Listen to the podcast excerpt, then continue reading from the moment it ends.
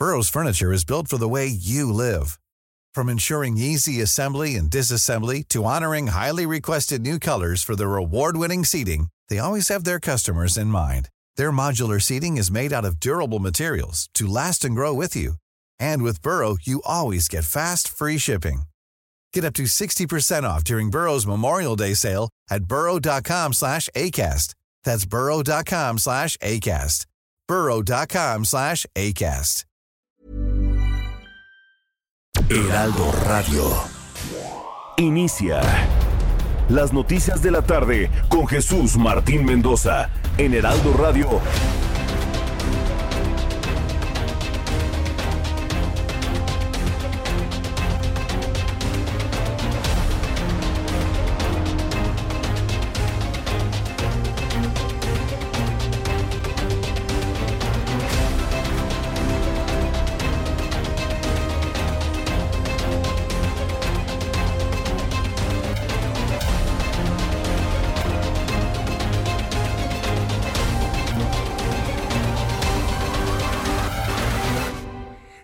De la tarde en punto, hora del centro de la República Mexicana. La temperatura en este momento en la capital del país, 19 grados. ¿Cómo le va? Bienvenido, muy buenas tardes. Iniciamos el Heraldo Radio correspondiente a este jueves. 11 de noviembre del año 2021. Hoy es 11, 11, 21 en el calendario para que usted lo vaya revisando. Y como todas las tardes le digo, súbale el volumen a su radio que le tengo la información más importante, lo más destacado en México y el mundo en las últimas horas. En este resumen de noticias le informo que los senadores de la República de la oposición han ofrecido disculpas públicas por parte del señor Gatel. De, ¿cómo, se llama el señor Gatel? Usted se lo sabe, su nombre, ¿no? Por supuesto, Hugo López Gatel, quien todavía trabaja como subsecretario de salud del gobierno federal. Bueno, pues los senadores de la oposición le exigen disculpas públicas a López Gatel, que se disculpe López Gatel con los padres de familia de los niños con cáncer que no han recibido sus fármacos. Además señalaron que se advirtió de la falta de medicamentos al Ejecutivo por más de dos años y no hicieron absolutamente nada al respecto. Le tendré esto en los próximos minutos aquí en el Heraldo Radio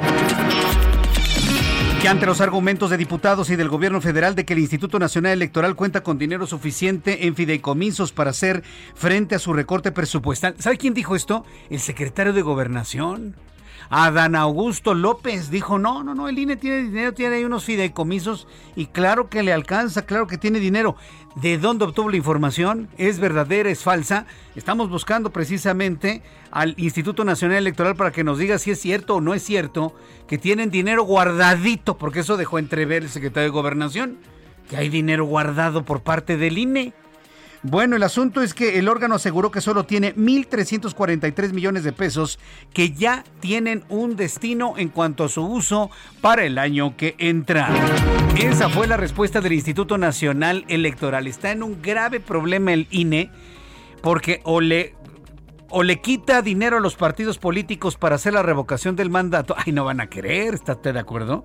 Ni Morena va a querer que le quiten un centavo de sus prerrogativas o, va a tener que correr gente o va a tener que hacer algo, ¿no? Pero el INE en estos momentos no tendría el recurso económico para realizar la consulta de revocación de mandato el próximo mes de abril. En este resumen de noticias le informo que Carmen Salinas, la actriz mexicana, diputada, representante de la educación por parte del Sindicato Nacional de Trabajadores de la Educación, Carmen Salinas, usted la conoce está muy grave. Familiares de la actriz Carmen Salinas reportaron que se encuentra hospitalizada y en estado de coma.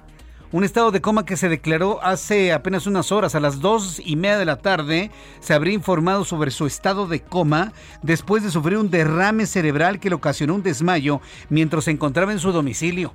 Los hechos habrían ocurrido durante la madrugada en su domicilio particular. Ya hasta el momento no se tiene ninguna actualización de la salud de la actriz mexicana Carmen Salinas. Le informo que la Interpol emitió una ficha roja para la búsqueda y captura de Carlos Treviño, exdirector de Petróleos Mexicanos acusado de blanqueo de capitales y asociación delictuosa. También informo en este resumen de noticias que el alcalde Miguel Hidalgo, Mauricio Tabe, esto aquí en la capital de la República Mexicana, habría enviado una carta a los integrantes de la Junta de Coordinación Política de la Cámara de Diputados para solicitar dinero adicional por 1.742 millones de pesos para la ejecución de proyectos en esa demarcación. Le dejaron vacías las arcas y sin posibilidad de operar en lo que resta del año al, al alcalde en Miguel Hidalgo, Mauricio Tabe. Le informo que la ex clavadista María José Alcalá fue elegida como la nueva presidenta del Comité Olímpico Mexicano con un total de 87 votos a favor, 135 en contra. Eh, eh, a favor de 135, perdone usted. Es la primera vez que el COM tiene una mujer eh, como su titular. Entonces, más allá de los números, la exclavadista María José Alcalá fue elegida como la nueva presidenta del Comité Olímpico Mexicano. Vamos con nuestros compañeros reporteros urbanos, periodistas especializados en información de ciudad. Javier Ruiz, gusto en saludarte a esta hora de la tarde. ¿En dónde te ubicamos? El gusto es mío, Jesús Martín. Excelente tarde. Nos encontramos en la zona centro, en específico sobre el eje oponente de la avenida Cuauhtémoc, donde el avance es eh, complicado, al menos para quien se desplaza de la avenida Chapultepec, y esto en dirección hacia el eje 3 sur, la avenida Baja California. Más adelante también para continuar hacia la zona del viaducto Miguel Alemán. En lo que corresponde a la calle de San Luis, también ya con avance complicado, al menos para quien se desplaza de la zona de insurgentes y para llegar justamente a la avenida Cuauhtémoc, llegando a la zona de Jalapa, pues tenemos algunos eh, movimientos sociales en este punto, muchas ambulancias que, entran a la zona de hospitales, hay que tomarlo en cuenta, manejar con bastante precaución. Y finalmente lo que corresponde a la avenida Chapultepec, ya con avance lento, una vez que se deja la zona de la estación del Metro Sevilla y para llegar a la glorieta de los insurgentes, había para continuar a la colonia de los doctores. De momento, Martín, este es el reporte que tenemos. Muchas gracias por esta información, Javier Ruiz. Estamos atentos, buenas tardes. Hasta luego, muy buenas tardes. Al ratito le tendré información con nuestros compañeros reporteros, todos en ubicaciones específicas en el Valle de México para decirle por dónde sí, por dónde no deben circular. Son las 6 de la tarde con 6 minutos, 6 con 6, hora del centro de la República Mexicana. ¿Qué es lo que sucedía un día como hoy? 11 de noviembre en México, el mundo y la historia. Abra Marreola. Amigos, bienvenidos. Esto es un día como hoy en la historia. Jueves. Jueves. 1817. En México es fusilado el militar Javier Mina. 1926. En Estados Unidos se inaugura la ruta 66. 1991 se publica el sencillo Black or White de Michael Jackson. Año 2006, Sony Computer Entertainment estrena la videoconsola de sobremesa PlayStation. Y ya, esto es un día como hoy en la historia chiquito pero sustancioso. Muchísimas gracias. Chiquito pero sustancioso. Gracias Abraham Arreola por las efemérides del día de hoy, 11 de noviembre. Por cierto, hoy, 11 de noviembre, es costumbre saludar a todos los que llevan por nombre Martín. Entonces, pues va un saludo afectuosísimo y con, y con un enorme amor y cariño a mi papá, a don Martín Mendoza Guzmán. Don Martín Mendoza Guzmán, que usted lo conoce porque pues, es mi papá y finalmente yo siempre lo menciono en nuestro programa de noticias. Así que papá, feliz Día de tu Santo, hoy 11 de noviembre. Para todos los que de alguna manera nos llamamos Martín y para los que lleven por nombre Martín, sí, porque mi nombre es Martín. Luego me han preguntado que si mi apellido es Martín. No, mi nombre es Jesús Martín. Mi primer apellido es Mendoza y el segundo apellido es Arriola. Arriola con I. Arriola.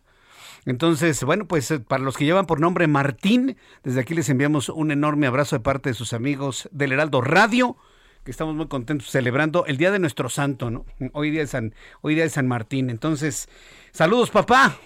Que te la pases muy bien. Te envío un abrazo y un beso, por supuesto, papá, a don Martín Mendoza Guzmán, que hoy está celebrando su santo. Vamos a revisar las condiciones meteorológicas para las próximas horas. El Servicio Meteorológico Nacional, que depende de la Comisión Nacional del Agua, nos informa sobre las condiciones que habrán de prevalecer durante las próximas horas. Oiga, sigue el frito ¿eh? en la mañana. Si ustedes de los corredores que salen temprano a las áreas verdes para correr, para sentirse bien y demás, hay que abrigarse bien, hay que llevar otro tipo de chamarra, hay que cambiar ya el atuendo, porque es muy importante mientras usted calienta tener un buen proceso de calentamiento, porque si no vienen los calambres, vienen los tirones, vienen las lesiones musculares y no queremos que eso le pase a usted. Afortunadamente muchos niños todavía no van a escuelas presenciales, pero aquellos que se levantan tempranísimo a las 5 de la mañana para entrar a su clase de 7, bueno, hay que abrigarse muy bien porque el frío seguirá intenso. ¿Por qué? Porque tenemos el tránsito del Frente Frío número 8 en combinación con canales de baja presión. Durante esta noche y madrugada, dice el Servicio Meteorológico Nacional, el Frente Frío número 8 va a recorrer lentamente el norte y noroeste de México en interacción con un canal de baja presión sobre el oriente del país que ocasionará lluvias con chubascos en Nuevo León, en Tamaulipas, en Puebla, en Veracruz. La masa de aire frío que lo impulsa va a generar rachas de viento de hasta 50 kilómetros y descenso en las temperaturas en el norte y noroeste del país. Por otro lado, canales de baja presión sobre el occidente y sur de la República Mexicana, incluyendo la península de Yucatán en interacción con ingreso de humedad del Océano Pacífico, Golfo de México y Mar Caribe. Entonces, el Frente Frío número 8 se va a extender sobre el noreste de México y tendrá una interacción con un sistema de baja presión. Masa de aire frío, canales de baja presión, es decir, días completamente que nos recuerdan ya al invierno que está por llegar en la segunda, en la tercera semana del mes de diciembre. Pero ya en noviembre sentimos este frío ya que nos anuncia que nos anuncia el próximo invierno. Abríguese muy bien, por favor, ya es tiempo de sacar todos aquellos implementos para evitar el frío. El Servicio Meteorológico Nacional, bueno, pues nos informa del pronóstico del tiempo para las siguientes ciudades. Amigos que nos escuchan en Tijuana, Baja California, saludos Tijuana. Una mínima de 14, una máxima de 32 para el día de mañana. Amigos en Cuernavaca, Morelos, mínima 11, máxima 24. En Hermosillo, Sonora, mínima 16, máxima 35. En Oaxaca, amigos que nos escuchan en Oaxaca, qué gusto. oigan, se va a poner buenísimo. Y, se lo digo, ¿eh? La disputa por la candidatura del Movimiento de Regeneración Nacional eh, de Morena allá en Oaxaca. ¿Sabe quién se destapó? Se destapó Susana Harp senadora de la República, pero cantante y una importantísima rescatadora de las tradiciones y los usos y costumbres de Oaxaca. Ya tendré oportunidad de platicarles sobre Susana Hart. Bueno, por lo pronto, Oaxaca, amigos de Oaxaca, temperatura mínima 8 grados, máxima 27, en este momento 21. En Cancún, Quintana Roo, mínima 21, máxima 28. Y aquí en la capital de la República, el termómetro está en 20, la mínima 8, friazo, ¿eh? mañana temprano, y la máxima alcanzará 23 grados Celsius.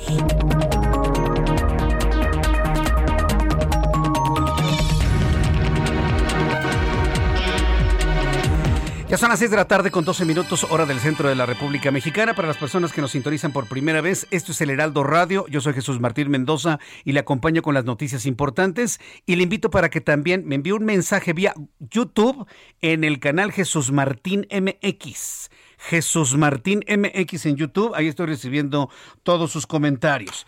Quiero informarle que policías de la Ciudad de México realizaron un operativo para retirar el bloqueo de ex trabajadores del sistema de administración tributaria SAT que se instalaron desde hace más de 30 horas en la Terminal 1 del Aeropuerto Internacional de la Ciudad de México. Era de esperarse. Mire, usted llega a la terminal aérea si se estaciona tantito para bajar algún familiar y sus maletas, llegan estos policías con distintivos de color naranja para decirle, circulándole, es una federal, aquí no se puede quedar. Oye, espera tantito, está bajando la señora. No me importa, váyase, váyase. Así le hacen en el aeropuerto, ¿eh? Porque aparte son unos pesados estos policías. Pero están cumpliendo con su deber, pesadamente, pero cumplen con su deber. Y ahora resulta que cuando se manifiestan los del SAT, ponen hasta tiendas de campaña en la vialidad donde corren a los automovilistas y no les dice nada. ¡Ay, mira qué bonitos! Lo que no es parejo es chipotudo, dice el dicho, ¿no?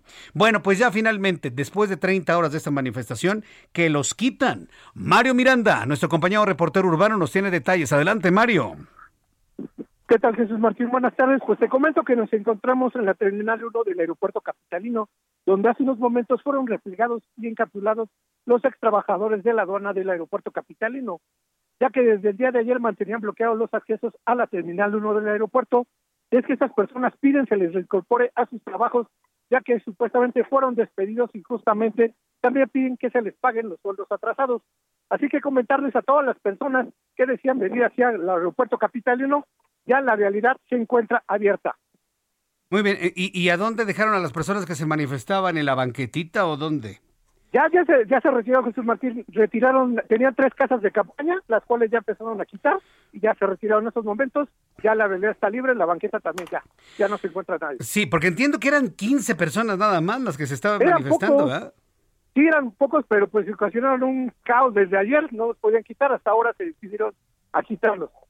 Bien, Mario, pues estaremos atentos de lo que sucede en el aeropuerto, todo tranquilo y normal, entonces en los accesos a la terminal aérea. Todo bien, ¿verdad? ya todo muy bien, ya los accesos, ya las personas ya pueden venir con calma aquí al, aeropuerto capitalino. Bueno, me parece muy bien. Gracias, Mario. Seguimos pendientes, Jesús Seguimos pendientes. De todas maneras, no se confíe, ¿eh?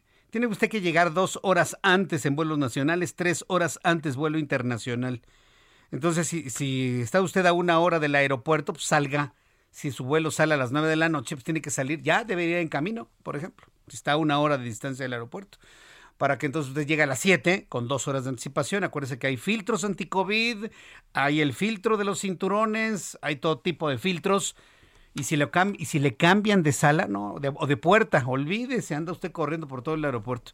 Recomendación a tiempo, dos horas antes vuelos nacionales, tres horas antes vuelos internacionales. Bien, en otras noticias esta tarde, Adán Augusto López Hernández, secretario de Gobernación, es sin duda hoy personaje de la noticia secretario de Gobernación, Adán Augusto López, personaje de la noticia, ya que hoy hizo una revelación. Sostuvo que el Instituto Nacional Electoral sí dispone de dinero, que sí tiene dinero, que sí tiene recursos en diversos fondos y fideicomisos para organizar la consulta de revocación de mandato y la elección a gobernador en seis estados.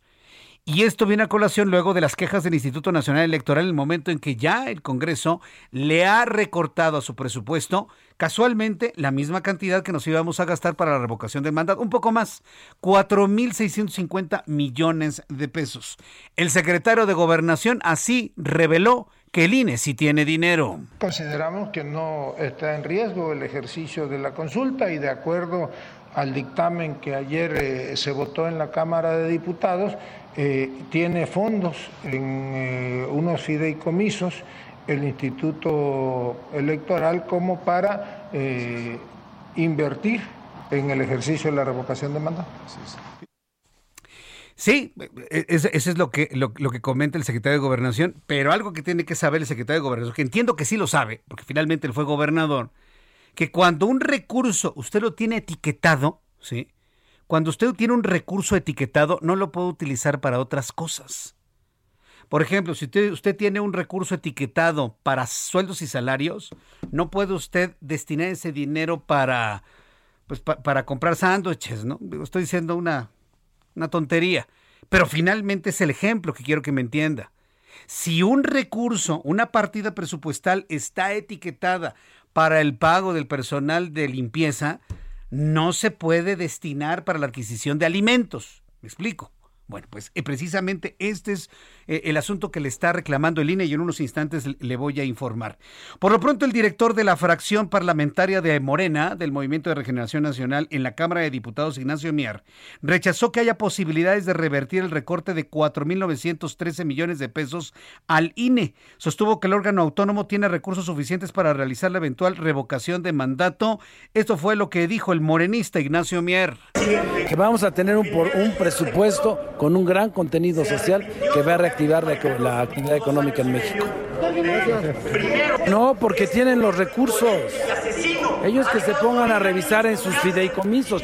Ya reconocieron que tienen casi 1.800 millones de pesos, pues ya les falta poco. Si revisan todo lo que se gastan en los servicios personales y en servicios generales, van a ver que les sobra. El crecimiento real efectivo con relación al, al, presupuesto de 2020, no del 21 porque hubo elección, la más grande en la historia del instituto, no hubo tal reducción. En términos reales, el incremento al, al Instituto Nacional Electoral fue del 11%.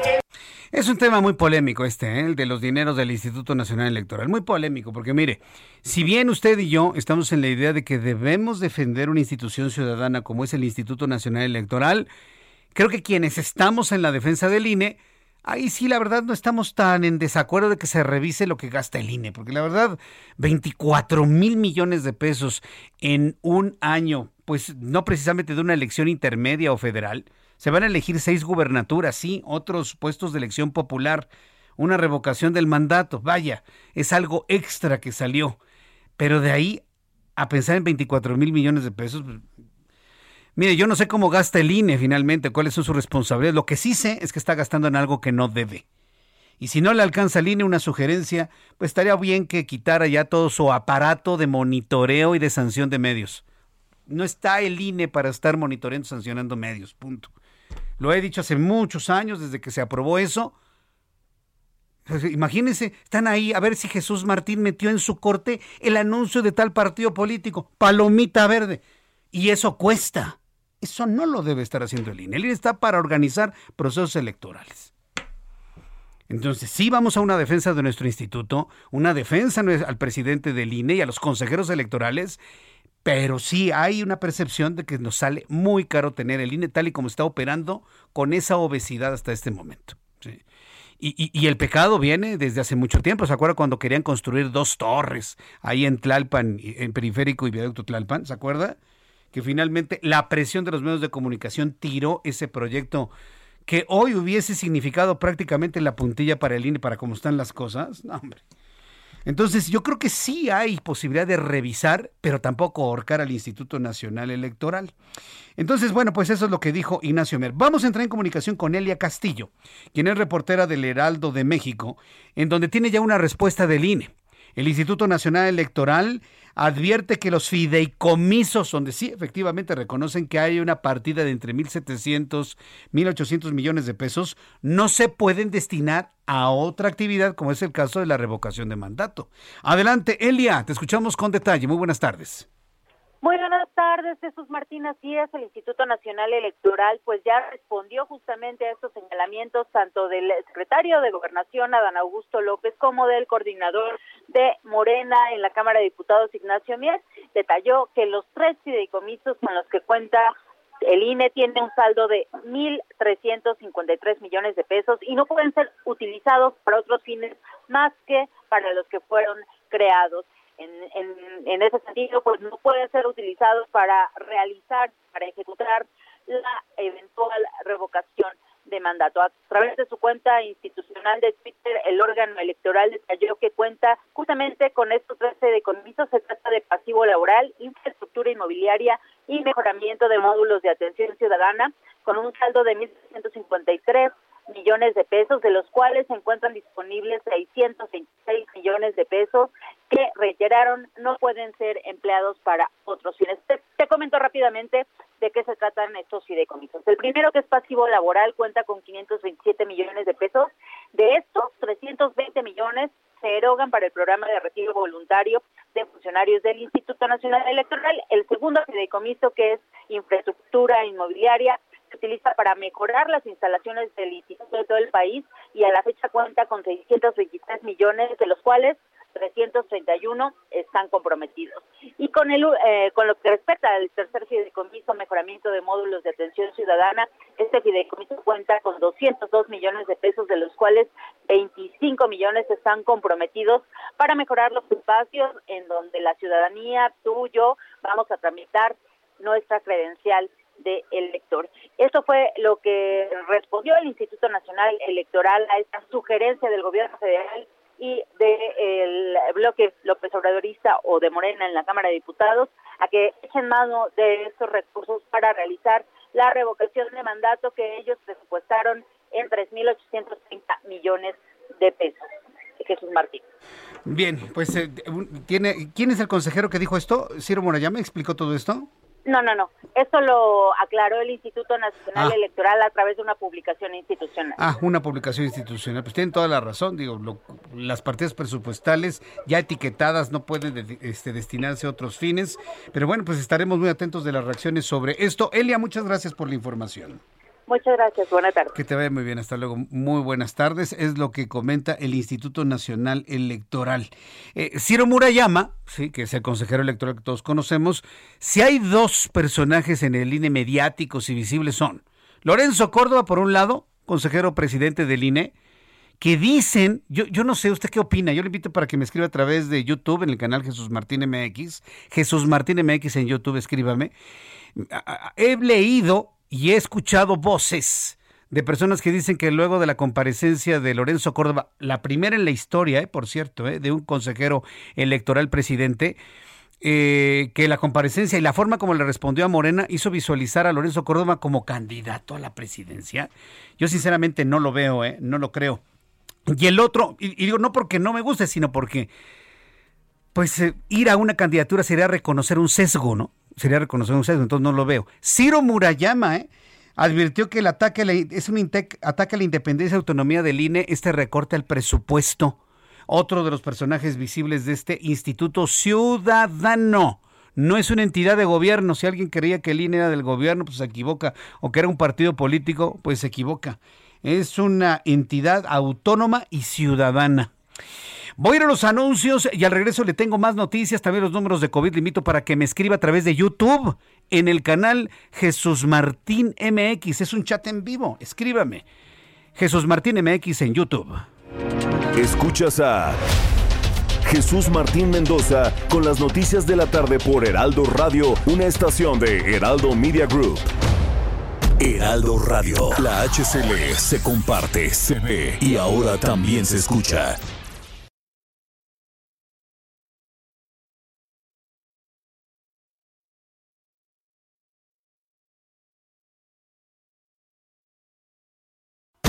Radio. La HCL se comparte, se ve y ahora también se escucha. Escucha las noticias de la tarde con Jesús Martín Mendoza. Regresamos.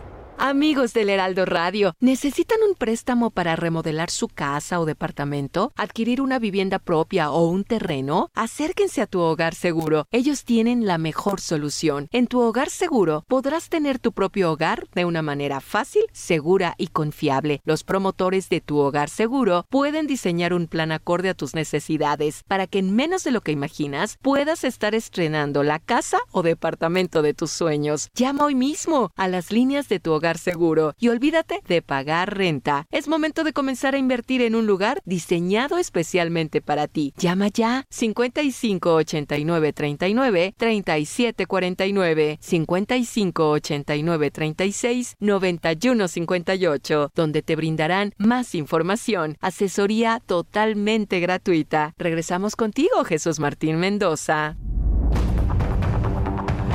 Ya son las 6 de la tarde con 31 minutos hora del centro de la República Mexicana. Continuamos en el Heraldo Radio. Yo soy Jesús Martín Mendoza. Antes de continuar con la información, quiero enviar una gran felicitación a nuestro amigo enigmático y curioso, que es este, bueno, el nombre con el cual aparece entre las personas que nos escriben a través de nuestra plataforma de chat en YouTube. Se llama David Guzmán y su esposa Miriam. Están muy contentos. Estas son las noticias que nos gustan. Se convirtieron en papás una noticia de vida, ¿no? Yo creo que ya hemos dado muchas noticias del lado contrario. ¿Está usted de acuerdo? Bueno, pues le tengo una muy buena noticia. Que una familia que escucha el programa, nuestro programa de noticias, se han convertido en papás y que han eh, recibido con mucho amor a su hija de nombre Joy. Así que para Joy, que tiene horas de nacida desde aquí, Joy, te enviamos un abrazo, un beso y bienvenida al mundo, ¿eh? Yo sé, estoy seguro que vas a ser de las personas que van a hacer la diferencia y el cambio en este mundo.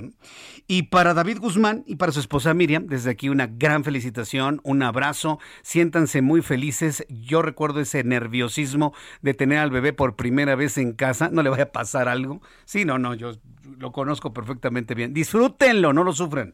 Disfrútenlo y reciban muchas bendiciones de parte de todo el público que escucha El Heraldo Radio. Felicidades para David Guzmán y para Miriam y para Joy. Un beso y una gran bienvenida a la vida y a nuestro mundo. Bienvenida, Joy. Me da muchísimo gusto darte este saludo. 6 de la tarde con 32 minutos hora del centro de la República Mexicana. Fíjese que la Procuraduría Federal del Consumidor, la Profeco, eh, colocó sellos de suspensión a aerolíneas Volaris y Viva Aerobús. A Volaris y Viva Aerobús. en los aeropuertos de San Luis Potosí, Puerto Vallarta, porque resulta que a estas aerolíneas se les ocurrió algo gigante, algo grande cobrar el equipaje de mano a los pasajeros tras, eh, tras varias denuncias que decían que es abusivo. Digo, una cosa que le cobren el equipaje que va abajo hasta 20 kilos, que antes usted se compraba su boleto y ya venía incluido. Ahora se compra su boleto y si quiere llevar pasaje, digo, perdón, maleta, tiene usted que comprarla. Días antes, 200 pesos, 300 pesos. El día del vuelo, 600 mil pesos le vale. ¿eh? Pero ahora resulta que además de eso, cobrar por el equipaje de mano, es decir, que usted lleva arriba en el avión. Debido a las peticiones de la Profeco, la empresa Aeroméxico permitirá el ingreso de equipaje de mano con un máximo de 10 kilogramos a la cabina. En la línea telefónica y para hablar también del buen fin, Ricardo Sheffield, Procurador Federal del Consumidor. Estimado Procurador, me da mucho gusto saludarlo, bienvenido. ¿Cómo está? Muy bien, buenas tardes, a tus órdenes. Oiga, este, ¿y desde cuándo venían haciendo esto estas aerolíneas? ¿eh? Estar cobrando el equipaje de mano, qué cosa más extraña, ¿no? Empezaron con esa gracia hace tres meses, en septiembre. Mm. Y, y, nosotros lo, primero les hicimos un aviso cordial en el cual les expusimos a las tres líneas aéreas que de acuerdo a la ley y a resoluciones que incluso dio eh, el Poder Judicial, porque en su momento se ampararon en contra de la ley y perdieron, que está claramente determinado que parte de la tarifa aérea es una pieza de menos de 10 kilos que se pueda llevar a bordo, o sea, un equipaje de mano.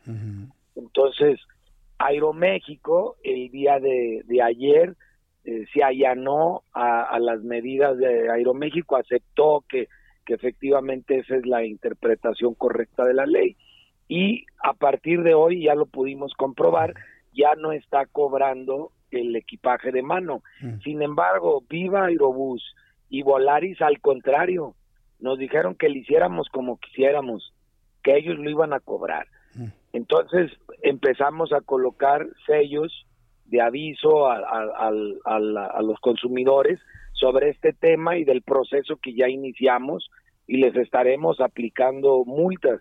Pero las multas se las voy a aplicar todos los días. O sea, porque cada día, cada día que, que ellos no lo acaten en un destino diferente, en un horario diferente, se los voy a hacer como un procedimiento independiente y este pues ya se los iremos acumulando.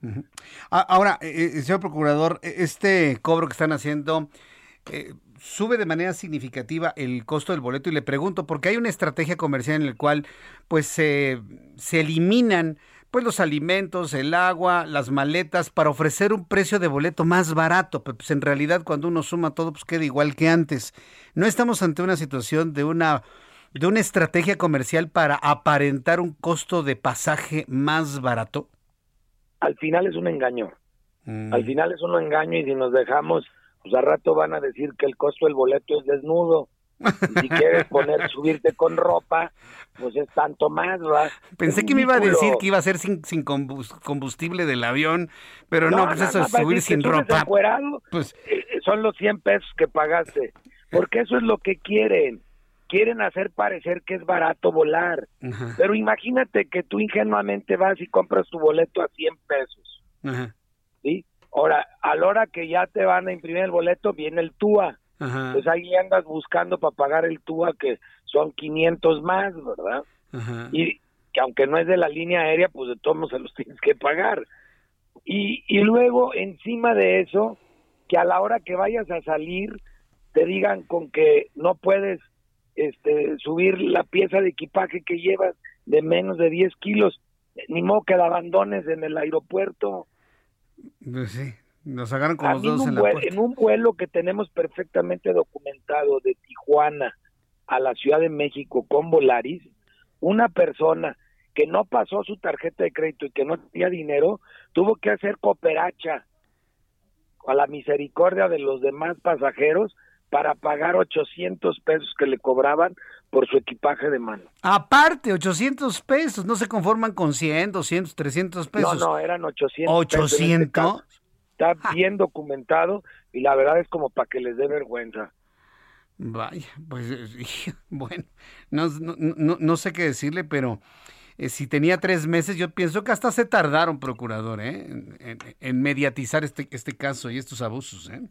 No, no, no, no fue el tema, de, lo quisimos mediatizar hasta que legalmente estuviera bien construido, mm. porque son bien mañas y luego nos lo tumban todo en los tribunales. Y ahorita estamos listos para que se vayan a los tribunales con todo gusto, eh, tanto Volaris como Viva Aerobús lo van a perder.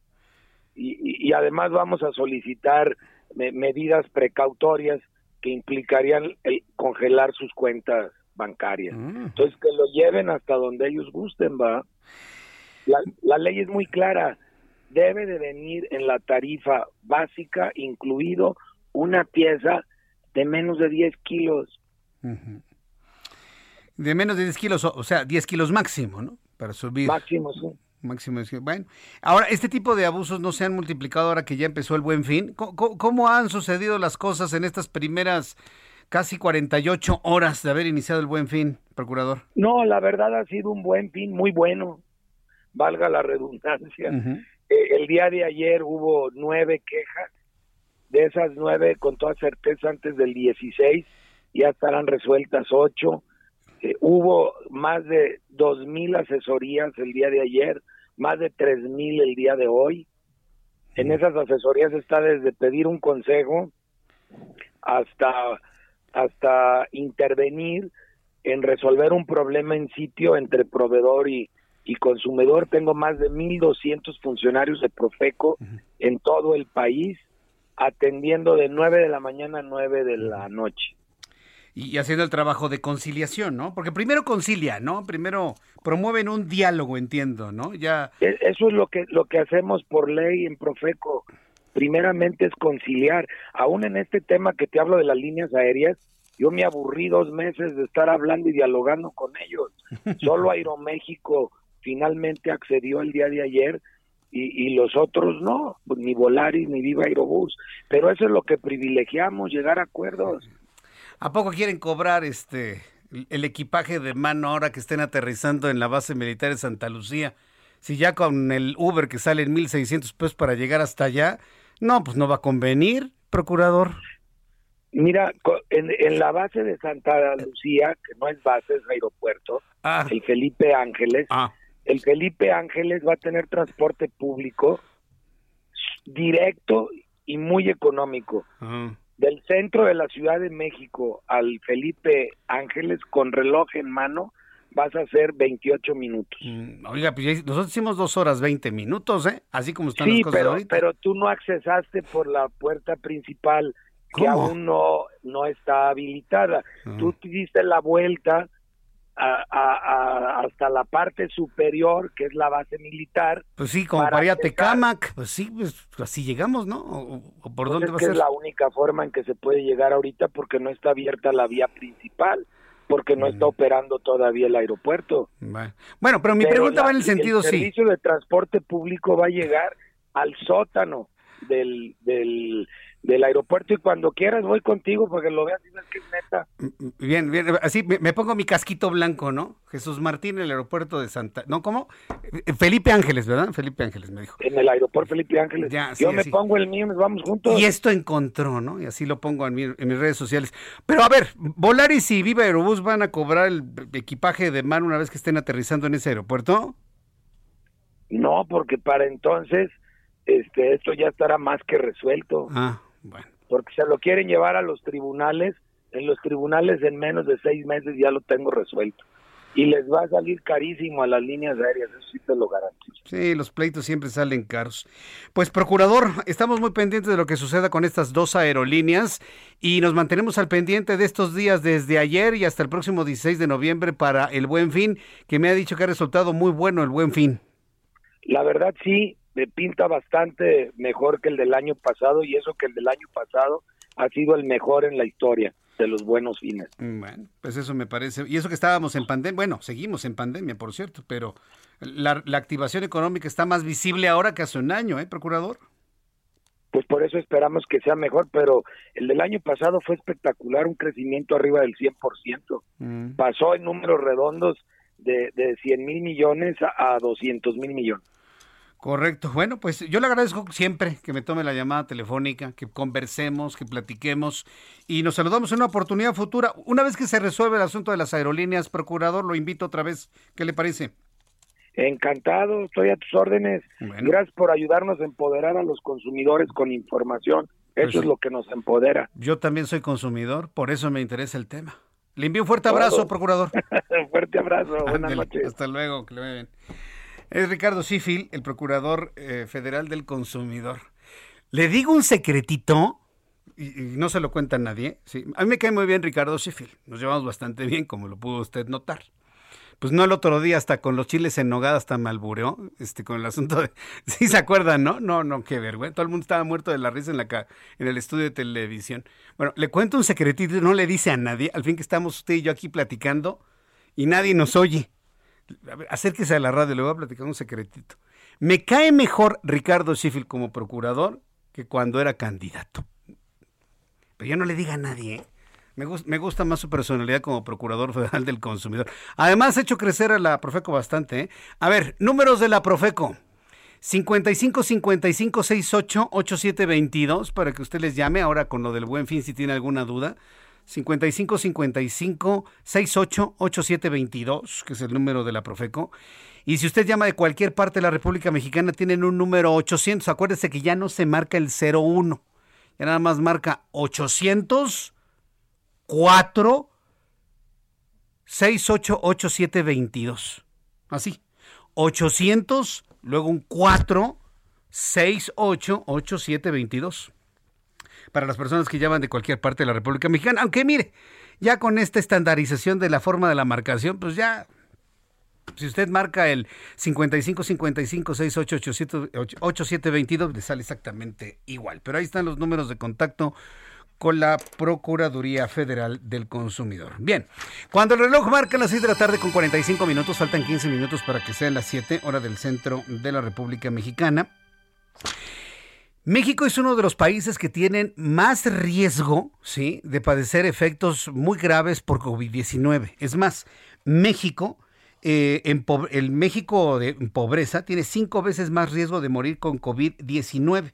Esto es el resultado de un estudio sobre el gradiente de ingresos en la letalidad y probabilidad de hospitalización sobre COVID-19 en nuestro país. Para hablar de ello, en la línea telefónica me da mucho gusto saludar al doctor Raimundo Campos.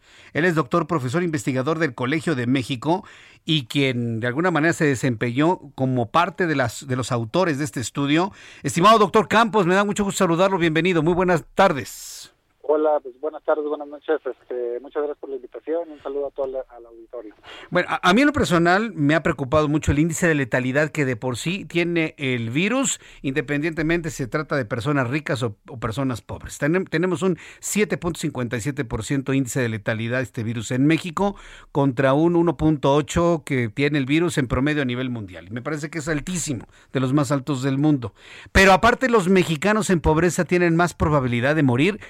¿Cuáles fueron los elementos para realizar esta investigación, doctor?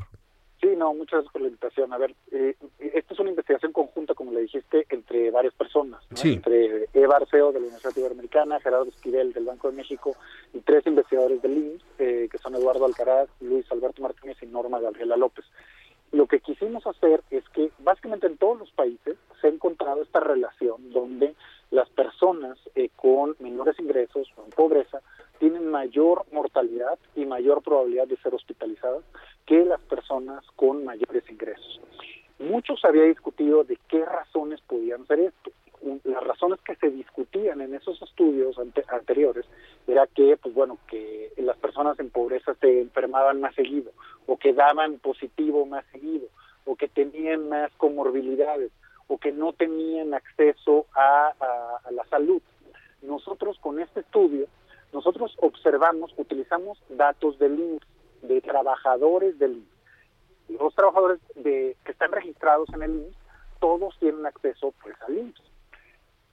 Observamos a todos aquellos trabajadores y personas que se fueron a hacer una prueba COVID a una clínica INSS entre marzo y noviembre del año pasado. Como son registrados en el INSS, podemos saber su salario, cuánto ganan, eh, con, con- con cuánto dinero están registrados. Y también, como los registros del IMSS son muy buenos, podemos saber la fecha de fallecimiento o de hospitalización si es que hubo. Entonces, con todos estos factores, y además, muy importante también otro, otro aspecto, es que cuando uno se iba a hacer la, la prueba COVID, eh, se les hace un cuestionario. Este cuestionario incluye preguntas como qué, qué comorbilidades tienes, por ejemplo, este, de, en términos de obesidad, de diabetes, hipertensión.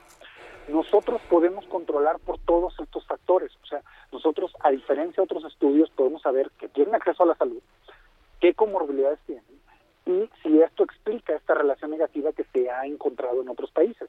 Y nuestra respuesta es que no, porque eh, no encontramos que las personas en pobreza tengan o, en menor o de menores ingresos eh, se, enfermen más seguido. Cuando vemos las pruebas, no son ellos quienes se hacen más pruebas, los que se hacen más pruebas son las personas más en la clase media. Tampoco observamos que las personas de menores ingresos eh, salgan más positivo que otros. O sea, la positividad más o menos eh, no tiene que ver el ingreso, todos más o menos dan la misma tasa de positividad. Eh, comorbilidades, sí, los eh, de menores ingresos tienen más comorbilidades que las personas de mayores ingresos, sí observamos eso, pero esto como quiera no explica que eh, las personas de menores ingresos se hospitalicen más y fallezcan más. Y de hecho, eh, como lo dijiste, las personas de menores ingresos eh, fallecen eh, cinco veces más que las personas de mayores ingresos y son hospitalizadas cuatro veces más que las personas de mayores ingresos. Entonces, esos son los resultados clave del estudio.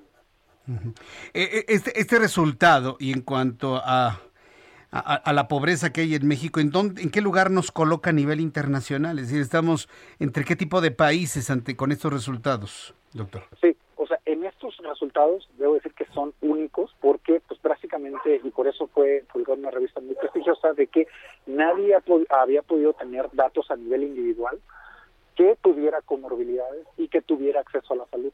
Los otros estudios que hay, por ejemplo, en Bélgica y en Suecia, eh, esta relación es menor, es de eh, entre dos y tres veces más eh, las personas de menores ingresos fallecen más que las de mayores ingresos. Entonces, México eh, es, un, es una relación más fuerte todavía que en esos países que son los que nos podemos comparar directamente. Claro. Por ejemplo, y si nos comparamos con países como no sé, El Salvador, Honduras, Haití.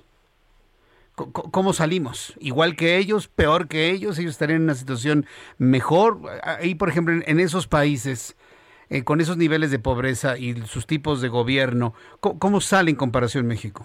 Sí, nosotros no, tenemos esa comparación, no existe esa comparación todavía porque necesitas datos muy buenos y no muchos países tienen estos datos tan buenos que sepas a nivel de persona cuáles son sus ingresos y si tiene acceso a la seguridad social, si tiene comorbilidades y si se hizo una prueba COVID y si falleció o no. Muy pocos países y México, por el lado del IMSS, lo tenemos. Ahora, sí debo decir nosotros lo que creemos que está pasando también. Esto es, solo podemos decir lo que te acabo de decir para trabajadores que están registrados en el IMSS. Pero sabemos que la mitad de la población trabajadora en México eh, está en el sector informal, o sea, no, no está en el IMSS. Entonces, ¿qué pasa con ellos? Nosotros, eh, eh, lo que mencionamos en el artículo, es que creemos que el gradiente, la relación mortalidad de ingresos todavía más fuerte para toda la población. ¿Por qué? Porque generalmente la población del sector informal tiene menores ingresos que la del sector formal, no tiene atención eh, a, la salud como los de los trabajadores IMSS, tienen probablemente más comorbilidades y menos atención a esas comorbilidades. Entonces, posiblemente esta relación que te estoy diciendo sea todavía mayor cuando la generalicemos a toda la población en México. Bien, pues estaremos revisando el público que lo escucha, revisando con mayor detalle esta publicación que salió en The Lancet. ¿Cuándo salió en esta en esta prestigiosa revista? Eh, ayer. Ayer, muy bien. vamos a revisar en la página de Lancet más detalles de ello. Y bueno, pues yo quiero agradecerle mucho eh, doctor Raimundo Campos, el que me haya tomado la comunicación el día de hoy. Muy agradecido por su tiempo, doctor. No, muchas gracias. Eh, saludos a todos. Ah, saludos, que le vaya muy bien. Hasta luego.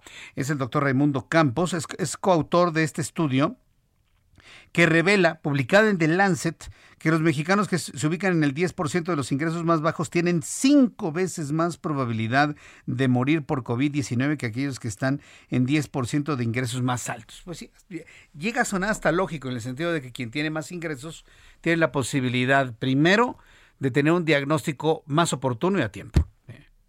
Y cuando la enfermedad se desarrolla, pues tienen la posibilidad de tener mejores atenciones médicas que las personas que, más pobres, que cuando se agravan, pues incluso algunos han muerto seguramente en su casa sin el diagnóstico de COVID porque pues se la pasaron en su casa ante la saturación de hospitales, que sucedía todavía en la anterior ola, o simplemente por desconocimiento. La ignorancia, el desconocimiento de qué hacer, el miedo a no ir con un médico para no recibir, ay, una mala noticia, ahí te vas, ha de ser una gripita, hombre. Eh, mira, con un tecito de limón, ¿sí? Este, te vas a poner bien con unos chiqueadores de no sé qué y cosas por el estilo, ay, te vas a poner bien. Porque en México no nos gusta ir al doctor, porque no queremos oír malas noticias. O porque los doctores cobran mucho, los especialistas, no bajan de mil pesos las consultas y, no, que me voy a pasar todo el día ahí esperando en el, en el seguro social, algunos han de decir. Entonces, mire, a los primeros síntomas de algo raro, vaya usted con su médico. Punto, ya. Y en el momento, sea usted rico, sea usted pobre, si usted llega con un diagnóstico a tiempo de cualquier tipo de enfermedad, se va a curar más rápido, inclusive hasta de cáncer. Si usted se hace sus exploraciones, si usted hace sus revisiones a tiempo y le encuentran algo a tiempo, es la mejor noticia para poderse curar. No le huya a los médicos, no le huya a los médicos, una recomendación que le hacemos aquí en el Heraldo Radio. Voy a ir a los anuncios. Después de los mensajes les tengo un resumen de noticias, los números de COVID-19 correspondientes al día de hoy, nuestros compañeros reporteros. Y muchos más, mucho más noticias aquí en el Heraldo Radio. Le invito para que me escriba. A través de Twitter, arroba Jesús Martín MX, gracias a nuestros amigos que me escriben a través de Twitter y a través de YouTube en el canal Jesús Martín MX. Tengo un chat en vivo en este momento donde estoy leyendo muchos de sus comentarios a través de YouTube en el canal Jesús Martín MX. Escuchas a Jesús Martín Mendoza con las noticias de la tarde por Heraldo Radio, una estación de Heraldo Media Group. Heraldo Radio, la HCL se comparte, se ve y ahora también se escucha. Heraldo Radio. La HCL se comparte, se ve y ahora también se escucha. Escucha las noticias de la tarde con Jesús Martín Mendoza. Regresamos.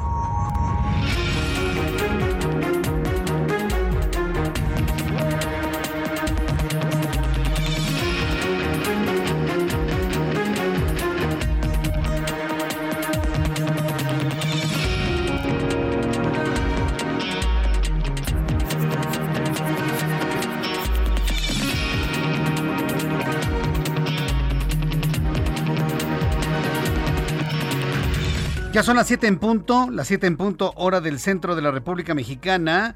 Le presento un resumen con las noticias más importantes en el Heraldo Radio. En este resumen de noticias le informo que Ricardo Sheffield, procurador federal del consumidor, reveló en entrevista con el Heraldo Radio que con los boletos a precios menores las aerolíneas buscan aparentar que viajar en avión es más barato. Dice una forma de mentir pero después agregan cargos abusivos como el del equipaje de mano con, con costos o cobros de hasta 800 pesos. Nos reveló que tiene un caso muy característico de esto ocurrido en un vuelo de Volaris de Tijuana a la Ciudad de México. Le querían cobrar a una persona 800 pesos por el equipaje de mano. El procurador señaló que cada día que pase sin que Volaris y Viva Aerobús dejen de cobrar este equipaje, se aplicarán multas. Esto fue lo que comentó. Al final es un engaño. Mm. Al final es un engaño y si nos dejamos, pues a rato van a decir que el costo del boleto es desnudo.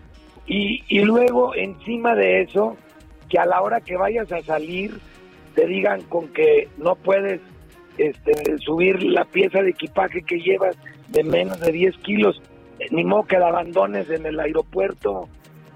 Pues sí, nos agarran como los dos en, la en un vuelo que tenemos perfectamente documentado de Tijuana a la Ciudad de México con Volaris, una persona que no pasó su tarjeta de crédito y que no tenía dinero, tuvo que hacer cooperacha a la misericordia de los demás pasajeros para pagar 800 pesos que le cobraban por su equipaje de mano. ¿Qué historia nos compartió en estos micrófonos Ricardo Sheffield, procurador federal del consumidor? Mientras tanto, en entrevista con el Heraldo Radio, el doctor Raimundo Campos declaró que existe una relación de la pobreza con el índice de mortalidad de COVID-19 porque no tienen atención a la salud, presentan más comorbilidades y menos cuidado de ellas y por ello estas personas fallecen cinco veces más que los que reciben una mayor cantidad de ingresos. Esto fue lo que dijo Raimundo Campos. Nosotros, eh, eh, lo que mencionamos en el artículo es que creemos que el gradiente, la relación mortalidad-ingresos todavía más fuerte para toda la población. ¿Por qué? Porque generalmente la población del sector informal tiene menores ingresos que la del sector formal, no tiene atención eh, a, la salud como los ven eh, los trabajadores civiles, tienen probablemente más comorbilidades y menos atención a esas comorbilidades. Entonces, posiblemente esta relación que te estoy diciendo sea todavía mayor cuando la generalicemos a toda la población en México. Le informo en este resumen de noticias que el gobernador constitucional de Michoacán, Alfredo Ramírez Bedoya, mostró la residencia que utilizó el exmandatario michoacano Silvano Aureoles, la cual contiene una habitación blindada como si fuera un búnker, un pasadito, pasadizo que hasta ahora era secreto para poder escapar. La casa que utilizaba Silvano Aureoles tiene tres helipuertos, salón de eventos, albercas, canchas deportivas, para usar, dice que para uso personal. No, me imagino a, Silvano Aureoles jugando tenis solo, ¿no? Le pega la pelota y corre al otro lado y le pega, ¿no? De regreso, ¿o qué? dice que para uso personal. Bueno, en fin, hoy se reveló la exquisitez con la que vivía Silvano Aureoles. La Fiscalía de Oaxaca, Oaxaca, emitió una ficha rosa para poder ubicar a Irma Galindo Barrios, activista de 42 años, desaparecida en la comunidad de Mieriterán, en San Esteban, Atlatlaucan quien había denunciado la tala de árboles en la zona de Tlajiaco ante la Procuraduría Federal de Protección al Ambiente. La Suprema Corte de Justicia de la Nación determinó que el territorio de los Chinampa, Chimalapas, perdone usted, la Suprema Corte de Justicia de la Nación determinó que los Chimalapas está ubicado, adivine dónde, en Oaxaca y no en Chiapas. Uy, tantos años que hablamos de los Chimalapas como parte del estado de Chiapas. Hoy ha determinado la Suprema Corte de Justicia de la Nación que los Chimalapas son Oaxaca y no son Chiapas, por lo que se replanteó la línea limítrofe entre ambas entidades, la cual iniciará en la barra de Tonalá esta área que ocasionó conflictos armados entre la población de ambas entidades se encuentra legal y políticamente dentro del territorio oaxaqueño. La Suprema Corte de Justicia de la Nación otorgó 30 días para que ambos estados modifiquen sus constituciones reconociendo la nueva zona limítrofe. La Fiscalía General de Justicia del Estado de México identificó a cuatro víctimas más del accidente en la autopista México-Puebla, con lo que hasta el momento son nueve los identificados luego de la tragedia de la semana pasada. El telescopio espacial James Webb está listo para su lanzamiento a diferencia del Hubble. Este funcionará con infrarrojos que permitan ver a través de nubes de polvo y tener una mayor claridad de objetos más distantes como las galaxias. ¿De verdad para eso quieren la visión infrarroja en el telescopio? ¿De verdad, de verdad, de verdad?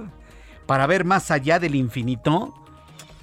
La principal incógnita a resolver de este telescopio es conocer cómo el gas y el polvo de las estrellas forman planetas y cómo se originan condiciones que incentiven la vida en otros mundos. Qué bonita explicación, pero eso de llevar visión infrarroja para ver eso, mm, como que no, como que a mí en lo personal no me cuadra, pero en fin, eso es lo que han estado anunciando ahora con el lanzamiento del nuevo telescopio James Webb. Le informo que el príncipe heredero de Abu Dhabi, gobernante de facto de Emiratos Árabes Unidos, Mahmed bin Zayed Al Nahyan, anunció que su país fue seleccionado para acoger la cumbre del clima COP28, prevista para 2023. La consejera Claudia Zavala dejó en claro que el Instituto Nacional Electoral no puede disponer del dinero de sus tres fideicomisos, como sugieren diputados de Morena y el propio secretario de Gobernación, Adán Augusto López. Primero porque están sujetos al manejo de una institución bancaria y en segundo porque sería ilegal usar el dinero destinado para un fin en otro fin. Y yo creo que todos los políticos en este país lo saben. Yo creo que sí lo saben, ¿no? Por lo pronto así se los aclaró Claudia Zavala, quien es consejera del Instituto Nacional Electoral. Este año tampoco habrá pista de hielo en el Zócalo de la Ciudad de México. Qué bueno, ¿eh? Tampoco habrá pista de hielo en el Zócalo de la Ciudad de México, informó Claudia Sheinbaum, jefa de gobierno de la capital del país. En su lugar habrá una verbena navideña que dijo será muy agradable para toda la familia, principalmente para los niños. Ah, mire. Podemos eh, estar de acuerdo o no de acuerdo con la jefa de gobierno, pero esta idea que tiene para la Navidad me parece mucho más aceptable. No habrá pista de hielo, pero habrá una gran verbena dedicada para los niños. La verdad, muy buena idea. Son las 7 con 8, hora del centro del país. Le invito para que siga con nosotros. Estas son las noticias en resumen. Le saluda Jesús Martín Mendoza. Son las 7 con 8, las 7 con 8 para nuestros amigos que nos sintonizan por primera vez. Los saludo. Esto es el Heraldo Radio. Yo soy Jesús Martín Mendoza y le acompaño con las noticias todas las tardes de 6 de la tarde a 8 de la noche a través de las emisoras del Heraldo Radio en todo el país, a través de plataformas digitales del Heraldo en la página de internet www.elheraldodemexico.com, a través de nuestra aplicación del Heraldo de México y a través de nuestra plataforma de YouTube en el canal Jesús Martín MX. Ahí tengo un chat en vivo en donde me puede enviar todos sus comentarios en tiempo real. Envíeme sus comentarios en tiempo real a través de YouTube Jesús Martín MX. Vamos a entrar en comunicación con nuestros compañeros reporteros urbanos, periodistas especializados en información de ciudad. Alan Rodríguez, gusto en saludarte. Buenas tardes. Jesús Martín, amigos, muy buenas tardes. Tenemos el reporte de vialidad desde la avenida Chapultepec, esta noche entre la zona de Lieja y hasta el cruce con la glorieta de los insurgentes presenta avance lentos en ambos sentidos de la vialidad, asentamientos que son provocados por el cambio de luces del semáforo. En su continuación, desde la zona de insurgentes hasta el cruce con la avenida Cuauhtémoc, que es avenida Chapultepec, el avance continúa lento, lento, perdón, para quienes se desplazan hacia la zona de Río de la Loza y continúan con destino hacia el eje central Lázaro Cárdenas. Por lo pronto, el reporte que tenemos evite esta zona. Muchas gracias por esta información, Alan. Continuas el pendiente, buenas noches. Javier Ruiz, gusto en saludarte. Buenas noches, Javier. El gusto es mío, Jesús Martín, y justamente nosotros nos encontramos en la calle de San Luis, en la colonia Roma, a las afueras donde se encuentra hospitalizada la actriz y exdiputada Carmen Salinas. Mencionaba Jesús Martín que el día de ayer pues ingresó a este hospital debido a que pues se empezó a sentir más cerca de las 10 de la noche. Al llegar al hospital pues le detectaron que tenía un derrame cerebral. Hasta el momento pues acaba de salir pues parte de su familia principalmente pues su sobrino Gustavo Brioni quienes nos ha mencionado únicamente que continúa en las mismas eh, condiciones se encuentra en coma natural y también pues eh, ocupa un respirador artificial esas condiciones pues han continuado. Lo que nos han referido también es que únicamente se le ha suministrado pues el medicamento para el dolor y en las próximas horas probablemente llegue un nuevo neurocirujano a este punto. Y también pues mencionar la circulación de esta calle de San Luis que afectada para quien desea llegar hacia la zona de la avenida Cuauhtémoc. De momento, Jesús Martín, ese es el reporte que tenemos. Muchas gracias por esta información, Javier Ruiz. Estamos atentos, buenas noches. Mario Miranda, qué gusto saludarte, bienvenido, muy buenas tardes. ¿Qué tal Jesús Martín? Buenas tardes. Pues te comento que el circuito interior de la calzada Zaragoza a la avenida Sonía presenta carga vehicular en ambos sentidos. La avenida Fray Servando de Jesús Galilo a Francisco del Paso y Troncoso con tránsito lento en ambos sentidos. Pasando este punto, la velocidad mejora hacia Congreso de la Unión. El viaducto Río La Piedad de Río Churubusco a Calzada de Tlalpan con carga vehicular en ambos sentidos. Y finalmente, Avenida del Taller de Congreso de la Unión a Calzada de Tlalpan con buena base, Jesús Martín. Muy bien, muchas gracias por esta información. Gracias, Mario. Hasta luego, que te vaya muy bien. Son las 7 con 11, hora del centro de la República Mexicana. Vamos con nuestro compañero Misael Zavala, reportero del Heraldo de México. El Senado avala un punto de acuerdo para garantizar el abasto de medicamentos. A ver, esto que surge el día de hoy, esto que surge el día de hoy, tiene que ver, pues evidentemente, con el la regañiza que les puso el presidente de la República tanto a Alcocer como a Ferrer, el secretario de Salud y el director del Instituto de Salud para el Bienestar. Les puso una regañada, bueno, de, esas que hacen historia. Sí, no, no. ¿Usted se acuerda de la regañada que les puso? lo tengo en, Twitter. ¿Tú, lo tienes, la regañada? A ver, vamos a escuchar la regañada que les puso el presidente. A ver, dice el presidente que no, que él no regañó, que o sea, tiene una forma fuerte de decir las cosas que porque la gente del trópico, este, así es. Pues yo no sé si esto sea trópico o no, pero fue una regañada porque las cosas no están saliendo bien. Mire, escúchele usted. Tenemos que terminar de resolver el problema del abasto de los medicamentos. Esto es para Juan Ferrer, esto es para el doctor Alcocer. Yo no quiero escuchar de que faltan medicamentos y no quiero excusas de ningún tipo. No podemos dormir tranquilos. Si no hay medicamentos para atender a enfermos. Si esto no es un regaño, tiene toda la pinta de un regaño. Y mire, ha regañado a Ebrard, regañó en su momento a Carlos Ursúa, regañó a Arturo Herrera, el próximo gobernador del Banco de... Vaya que si lo, lo regañó, pero feo la otra vez, ¿se acuerda? Cuando los desmiente ahí en la conferencia de matutina. A mí no me extraña que regañe a la gente, ¿no? Pero si esto no es un regaño lo que acabamos de escuchar, ¿sí? Yo soy Mike Zuckerberg, así, tan fácil como eso. Pues claro que es un regaño, pero, pero no porque sea del trópico, sino porque no está saliendo la estrategia de abasto de medicamentos como él lo quiere. Y esto fue evidentemente un dedo de presión directamente a todos ellos. Vamos precisamente con Misael Zavala, quien eh, nos informa que en el Senado ya se avaló un punto de acuerdo para garantizar el abasto de medicamentos. Adelante, Misael, gusto en saludarte, bienvenido. Buenas noches, Jesús Martín. Efectivamente, como bien lo comentas, tras este fuerte y eh, duro jalón de orejas hacia los funcionarios de salud por parte del presidente de la República, el Pleno del Senado avaló este punto de acuerdo para exigir tanto a la Secretaría de Salud como a otras dependencias del ramo que garanticen el abasto de medicamentos y también de vacunas, Jesús Martín, en todo el país, incluso que se informe puntualmente en qué hospitales no tienen medicamentos para los pacientes. Algunos partidos de oposición como el PRI y el PAN aplaudieron el llamado de atención que hizo el mandatario nacional López Obrador contra el sector salud por este desabasto de medicamentos. Incluso la senadora Marta Márquez, que es de Acción Nacional, dijo que este es un logro para los niños con cáncer y también para sus familiares que eh, pues desde hace varios meses han denunciado este desabasto de fármacos. La senadora panista Xochitl Galvez Ruiz pidió incluso la renuncia del subsecretario de Prevención y Promoción de la Salud, Hugo López Gatel,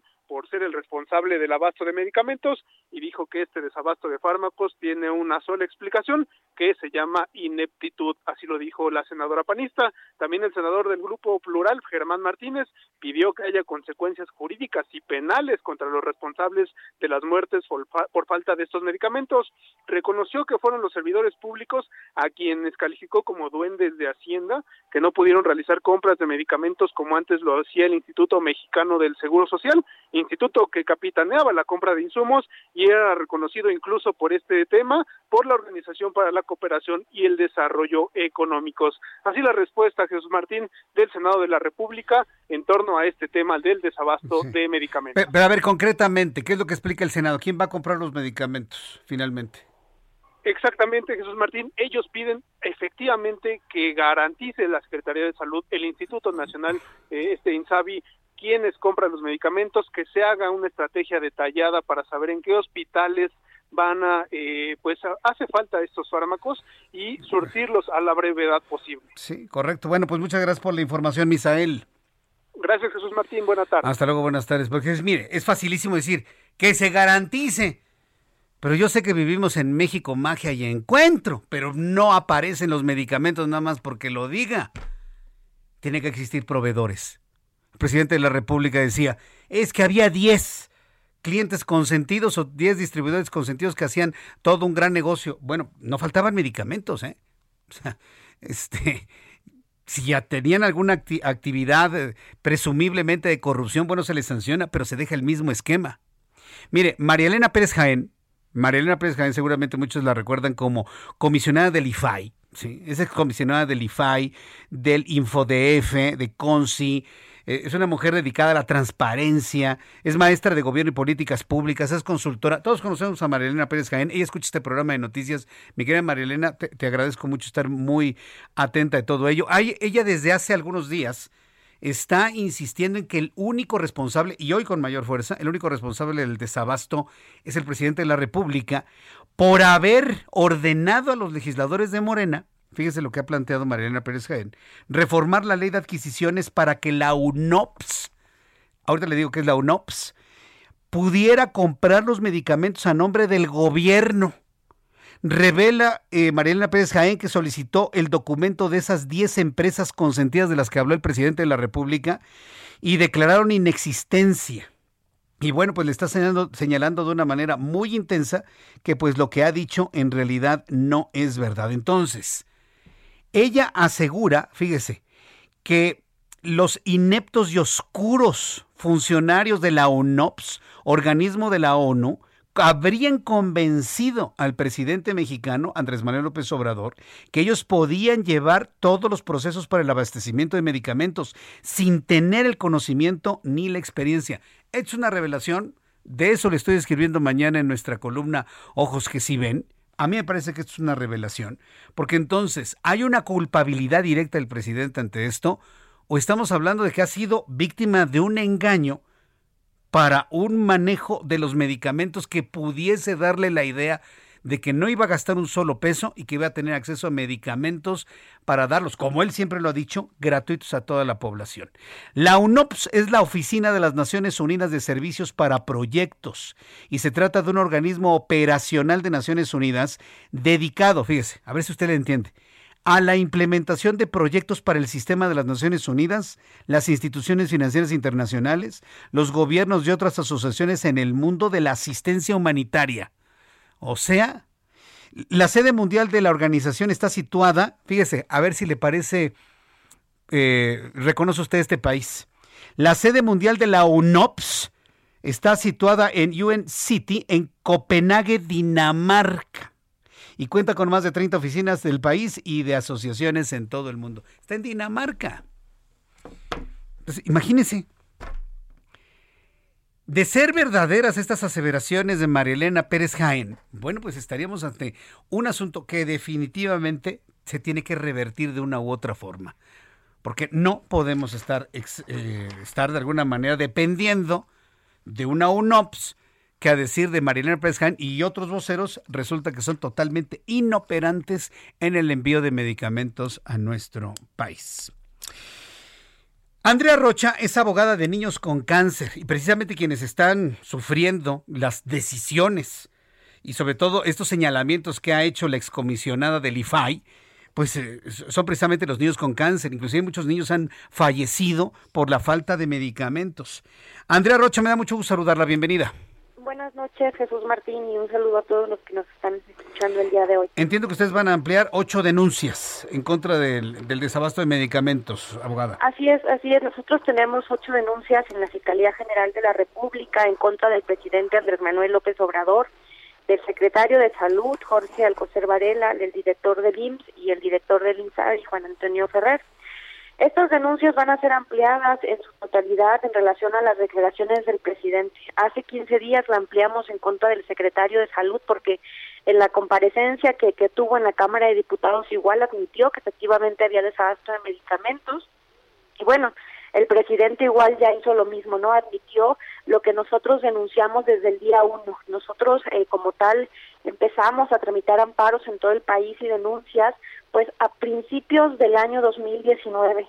Es completamente falso que en, en un en un informe que sacó el INSABI el día de ayer mencione que la pandemia eh, derivado de la pandemia hay desabasto. Yo creo que a nosotros las matemáticas no nos salen porque como te mencionaba lo hemos denunciado desde el día uno. Y pues bueno, frente a estas declaraciones que, que menciona el presidente, quiero decirte que también vendrá, tenemos una denuncia por homicidio fue hace dos, dos em, año y medio que, que perdió la vida el pequeño Iván derivado del desastre de quimioterapias. Igual vendrá su mamá de Nuevo León a la Ciudad de México el día lunes para hacer la ampliación. Vendrán todos los papás de la República que han presentado denuncias en tiempo y forma, porque nosotros no hemos mentido y también mencionarte que hasta nos parece una burla porque cada que presentamos una denuncia o un amparo sale el IMSS o el INSABI a decir que no es cierto y ahora están admitiendo lo que nosotros pues siempre hemos dicho. Y mira que en las denuncias hemos anexado como pruebas eh, como tal las páginas oficiales del IMSS donde dice está garantizado el abasto de, de medicamentos oncológicos. Esta fue una publicación que hicieron el primero de junio del 2020 y pues bueno, así tenemos mucha, mucha evidencia. Eh, este, como tal, eh, también vamos a ampliar la, la denuncia por el delito de genocidio y en esto también ya vamos a incluir al presidente Andrés Manuel López Obrador. ¿Y por qué? ¿Por qué entraría el presidente Andrés Manuel en esta ampliación de denuncia por genocidio? Pues mira, han perdido la vida más de 2.100 niñas y niños con cáncer en todo el país. Y tiene que haber un responsable. Nosotros exigimos que haya un responsable y como lo hemos dicho, queremos que se judicialice a las personas y queremos de alguna u otra manera que estos responsables, ya sea el secretario de salud, el director del IMSS o del INSABI, pues se puedan judicializar, ¿no? Y, y, realmente, pues eh, enfrenten este proceso penal por la pérdida de las niñas y, los niños derivado de, de, su negligencia y derivado del desabasto. estos niños que han muerto, perdón que le interrumpa, ¿en, ¿en qué periodo? ¿Desde que llegó la presente administración? ¿Los mil niños? Así es, así es, desde, ah. desde que entró los datos de la mano han, estado midiendo esta, es que estas cifras de, pequeñitos que han perdido la vida y nosotros como tal lo, hemos anexado en la denuncia y también como te platicaba va a venir la, la señora Lorena que ella también ella sí denunció por homicidio derivado de que a su pequeño en muchas ocasiones el INS le, negó las quimioterapias hasta que el pequeño de tres años perdió la vida. Eh, el presidente lo vamos a vamos a ampliar la denuncia por genocidio y aquí entra la calidad de garante en, en la comisión por omisión, ya que el presidente, el no actuar, el no garantizar las compras, el no garantizar los contratos, pues como tal podría configurarse este delito derivado de que él está contratado por ley y por contrato y una de las obligaciones que está pues es velar por el derecho a la salud de las mexicanas y de los mexicanos. Igual también hemos citado a la Convención Americana de Derechos Humanos de la cual México es parte. Entonces ampliaríamos las ocho denuncias que, tenemos en contra de estos funcionarios y pues bueno, como tal nosotros esperamos que ahora sí nos den a un responsable porque no se vale, no se vale, la lucha que han vivido los papás y no se vale que los niños lleguen con tantas ilusiones a la clínica y que les digan que no hay quimioterapia. Eh, abogada Andrea Rocha, yo le agradezco estos minutos de comunicación con el auditorio del Heraldo Radio. Estaremos atentos de las ampliaciones de estas denuncias y luego de los regaños que hizo el presidente a sus colaboradores, a ver finalmente cómo resulta todo esto. Muchas gracias, abogada Andrea Rocha. Muchas gracias, buenas noches. Hasta luego, buenas noches. Qué doloroso este asunto. Y esto, esto último, a mí en lo personal, me parte el corazón. Un niño que llega a la clínica, ay, ya me van a curar, aquí va a haber medicinas y, se, y puede morir ahí porque no hay el medicamento. Buenos anuncios y regreso enseguida con más noticias aquí en el Heraldo Radio. Escuchas a Jesús Martín Mendoza con las noticias de la tarde por Heraldo Radio, una estación de Heraldo Media Group. Heraldo Radio, la HCL se comparte, se ve y ahora también se escucha.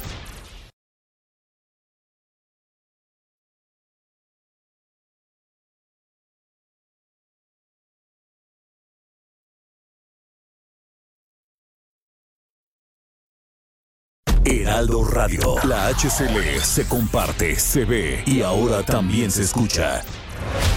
Escucha las noticias de la tarde con Jesús Martín Mendoza. Regresamos. Amigos del Heraldo Radio, muchísimas gracias por continuar con nosotros en el espacio de Jesús Martín Mendoza.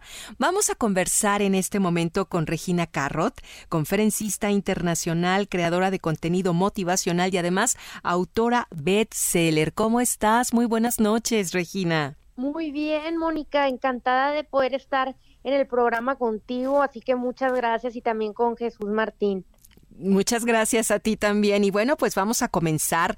¿De dónde nace el Heraldo Youth Economic Forum, porque lo hemos estado mencionando en algunos espacios, pero hay público que seguramente no tiene idea de lo que pasa, de lo que se trata, cuál es su importancia, por favor. Claro, es que sabes que yo me dedico a crear contenido motivacional, entonces al platicar con el Youth Economic Forum del Heraldo me dicen, oye, ¿sabes qué, Regina? Eh, queremos crear un impacto con los jóvenes porque nos damos cuenta que esta problemática donde pues pasó la pandemia, a veces tienes que reiniciar tu vida en distintos aspectos y uno a veces se puede quedar atorado. Entonces hicimos esta fusión y esta alianza con la marca mía de Restartness by Regina Carrot, donde tocamos cinco ejes temáticos, que es happiness, wellness, loveness, fitness and business. Dijimos, ¿por qué no? Es momento de enseñarle a todos los jóvenes en estas cinco áreas de bienestar ese balance que se necesita con los mejores expertos, con los mejores especialistas en cómo tuvieron historias de éxito para reiniciar su vida. O sea, nunca es tarde para volver a empezar. Ok, bueno, es interesante esto que nos platicas y lo que busca el Jeff, que es eh, respecto a este foro. El Jeff, decimos, es el, las siglas del Youth Economic Forum. Buscamos justo en el, en el foro del Jeff que todos no solamente se inspiren, sino tomen acción y decisiones en quizás identificarse con la historia de uno de los speakers internacionales oponentes y digan, es momento para que yo finalmente emprenda o es momento para que finalmente yo tome acción y ahora sí aplique el trabajo que tanto quería. Es que tomen acción y se den cuenta que no importa si tienes 18 años y lo estás viendo 21 o 25 o 30 o 40, estás en el momento correcto y adecuado. Perfecto. Pues, ¿quiénes son los speakers que estarán en este foro? Me imagino que tú encabezas, por supuesto, este foro. Y amigos, es importante decirles de la posibilidad de volver a empezar de cualquier aspecto de la vida con el único objetivo de tener bienestar. Así es que cuéntanos mucho más, eh, Regina.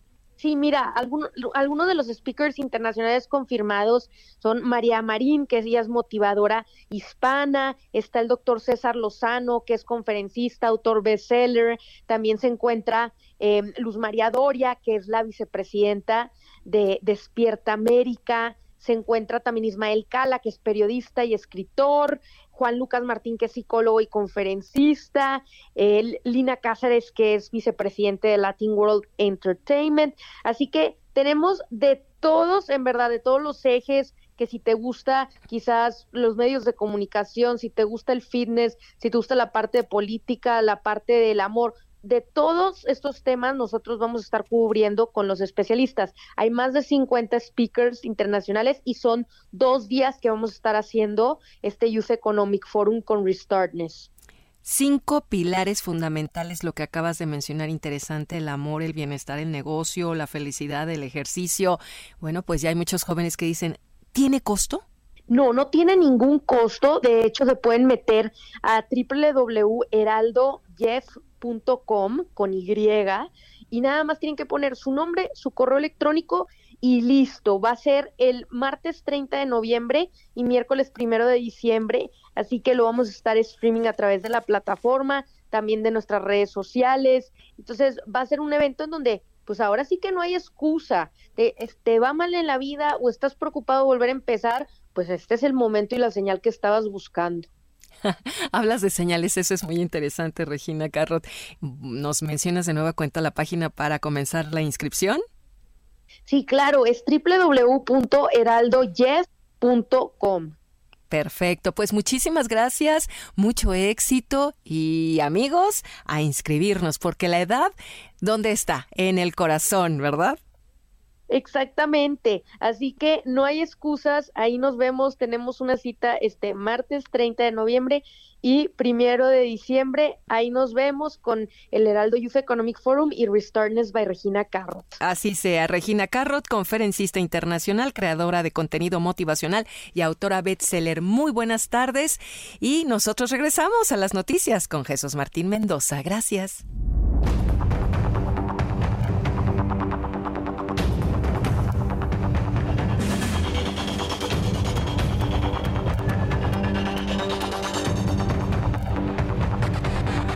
Son las 7 con 35, las 19 horas con 35 minutos hora del centro de la República Mexicana. ¿Sabe a quién me da mucho gusto de saludar? Y mire, cuando, ahora que lo vamos a escuchar, vamos a tener usted y una sensación retro. Si de por sí con Ángel Arellano aquí en la producción ya tengo una sensación retro de muchos años atrás. Imagínense nada más. Pues ahora con nuestro siguiente colaborador el día de hoy, escúchelo usted, la sensación retro va a ser más intensa. Me da mucho gusto saludar desde Glasgow, Escocia, al químico, Luis Manuel Guerra, Químico Guerra, qué gusto saludarlo, bienvenido, buenas noches. Hola Jesús Martín, me da un enorme gusto saludarte, tú sabes que te aprecio muchísimo. Y bueno, aquí precisamente en Glasgow se está terminando ya lo que ha sido el encuentro de naciones más importante para evaluar las posibilidades que tenemos de estabilizar la atmósfera del planeta. Muchas veces debido a que se habla nada más de calentamiento global, de que los gases de efecto invernadero, no nos damos cuenta, Jesús Martín, que se trata de estabilizar nuestra fuente de respiración, de la vida misma de nosotros. Y esto está en riesgo de desestabilizarse aún más por un calentamiento muy acelerado. ¿A qué se ha logrado llegar aquí? Hasta ahorita, un día antes de que se llegue eh, al documento final, a las conclusiones finales, hay cuatro acuerdos trascendentes que se han logrado ya. El primero, la protección de los bosques y la biodiversidad, los bosques como resumideros de dióxido de carbono que permitan precisamente estabilizar nuestra atmósfera. Segundo acuerdo muy, muy importante, la reducción en los eh, niveles de metano. El metano, que es el gas natural, el CH4, es eh, la molécula orgánica más pequeña que se conoce, por lo tanto es muy reactiva. Y este metano tiene 27 veces el potencial de calentamiento que el dióxido de carbono. Reducirlo, por lo tanto, es importantísimo. El tercero es 30 naciones suscribieron un acuerdo para que todos sus automóviles para el 2030 ya no tengan motores de combustión interna. Esta es una transformación, como te podrás dar cuenta, enorme desde el punto de vista de la manufactura, de lo que significa eh, la producción industrial en el mundo. Va a ser un cambio que va a impulsar a la humanidad hacia una transición energética muy importante. Tercero, se logró también el que se cuarto, perdón, el que se eh, eh, tenga como compromiso el elevar lo que son los compromisos voluntarios de cada uno de los países para lograr precisamente una reducción en el carbono negro y una reducción en los gases de efecto invernadero. Así que no está todo perdido como hay mucha gente que dice y luego se desgarran las vestiduras. Jesús Martín, eh, Greta Thunberg culpándonos a todos los adultos de los malos que somos para ellos, ¿no? No, esto es un avance, es una negociación difícil, no es en Chile esta gorda, hay que ponerle números, hay que hacer sacrificios, las naciones no están dispuestas a hacerlo, cada sociedad dice, pues sí, pero que se haga la voluntad de Dios en los bueyes de mi vecino, ¿no? No quiero yo cambiar hábitos de consumo, no quiero yo cambiar mis hábitos de bañarme con agüita caliente, no quiero cambiar mis hábitos de tirar las cosas a la basura, etcétera. De esto se trata, de que estamos cambiando la relación del ser humano con la naturaleza y yo creo que este eh, pues eh, acuerdo, ¿verdad? En la COP 26 fundamentalmente va a cambiar las relaciones de todos los seres humanos. Jesús Martín, te mando un gran abrazo aquí desde Glasgow con todo mi cariño. Y, igualmente, Químico Gary, la verdad me ha dado mucho gusto tener la oportunidad de escucharlo ahora en esta, en esta emisora de radio, en donde, como lo hacíamos desde hace mucho tiempo, seguimos informando al público todas las tardes. El Químico Guerra, el Químico Guerra aquí en el Heraldo Radio, en este en este día desde Glasgow y vamos a seguir platicando con él. Mire, e, e, esto que acaba de mencionar el químico Guerra me parece muy interesante, muy importante. ¿eh? Cada vez tiene menos adeptos la niña Greta Thunberg la verdad es que eh, eh, Greta Thunberg es vocera, evidentemente, de, algunos grupos, ¿no? también, porque también el ambientalismo y también la otra agenda también es un buen negocio. No, crea que nada más es de a gratis, ¿no? Que nos van a regalar los energéticos y vamos a vivir en un mundo color de rosa. Eso no es cierto. Greta Thunberg también responde a los intereses de la tienda de enfrente. Y cuando esta niña profundamente ignorante de la vida, porque hay que decirlo. O sea, es que Jesús Martín... No, no, no, no, no. Greta Thunberg tiene muchas carencias de conocimientos de la vida. Y lo primero que debe entender Greta Thunberg, que sí lo entiende, es que si no fuera por la forma en la que vivimos actualmente, ella ni siquiera hubiera nacido. ¿sí? Todos somos consecuencia del modo, el modus vivendi que tenemos o que teníamos. El reto es cambiarlo, pero sin echarle culpas a nadie tenemos, sí, porque ha sido nuestro modus vivendi. Y vuelvo a lo mismo. Greta Thunberg está viva y existe en este planeta por el modus vivendi que hemos tenido, hombre. Ni modo que le hayan traído los extraterrestres o que se sienta traída. En... Ah, porque luego me dicen, es que es una viajera del tiempo, Jesús Martín. Y cada patraña que luego he leído y he visto sobre la señora, la niña Greta Thunberg, no, la verdad es que no puede ser. No puede ella estar eh, cuestionando las decisiones de los países y no puede estar señalando con un dedo flamígero cuando ella también es vocera de una agenda energética sustentable, pero al fin y al cabo agenda energética. A mí no me gusta el discurso de Greta Thunberg, a mí Jesús Martín. Que puede tener razón en algunas cosas, sí, pero en muchas otras no. Demuestra efectivamente no su falta de inteligencia, es una niña muy inteligente, pero falta su experiencia de la vida conocer muchas cosas y quienes están atrás de ello, de ella, aprovechan precisamente esa inocencia para tratar de meter una agenda en discusiones que son verdaderamente serias. Por eso a mí no me gusta el discurso de Greta Thunberg. Pero bueno, cada quien, ¿no? muchos están, ay, mira, no, nada más los niños, como están gritando por el mundo. Sí, está bien. Eso lo están aprovechando los de la tiendita enfrente, ¿no? Entonces, bueno, está bien. Nada más que no usen a los menores de edad para ese tipo de cosas. Que salgan con su boquita y con su carita a decir, a ver señores, vamos a vender ahora eoloeléctricos, que me parece muy bien. Vamos a vender menos litio y más sodio para las pilas recargables. Que eso es algo que ya le escribí en mi columna. El litio puede ir en desuso ¿eh? e ir a materiales mucho más baratos y más abundantes como es el sodio, como es el carbón, como es el aluminio, para hacer pilas mucho más baratas, más eficientes y más abundantes que con el actual litio.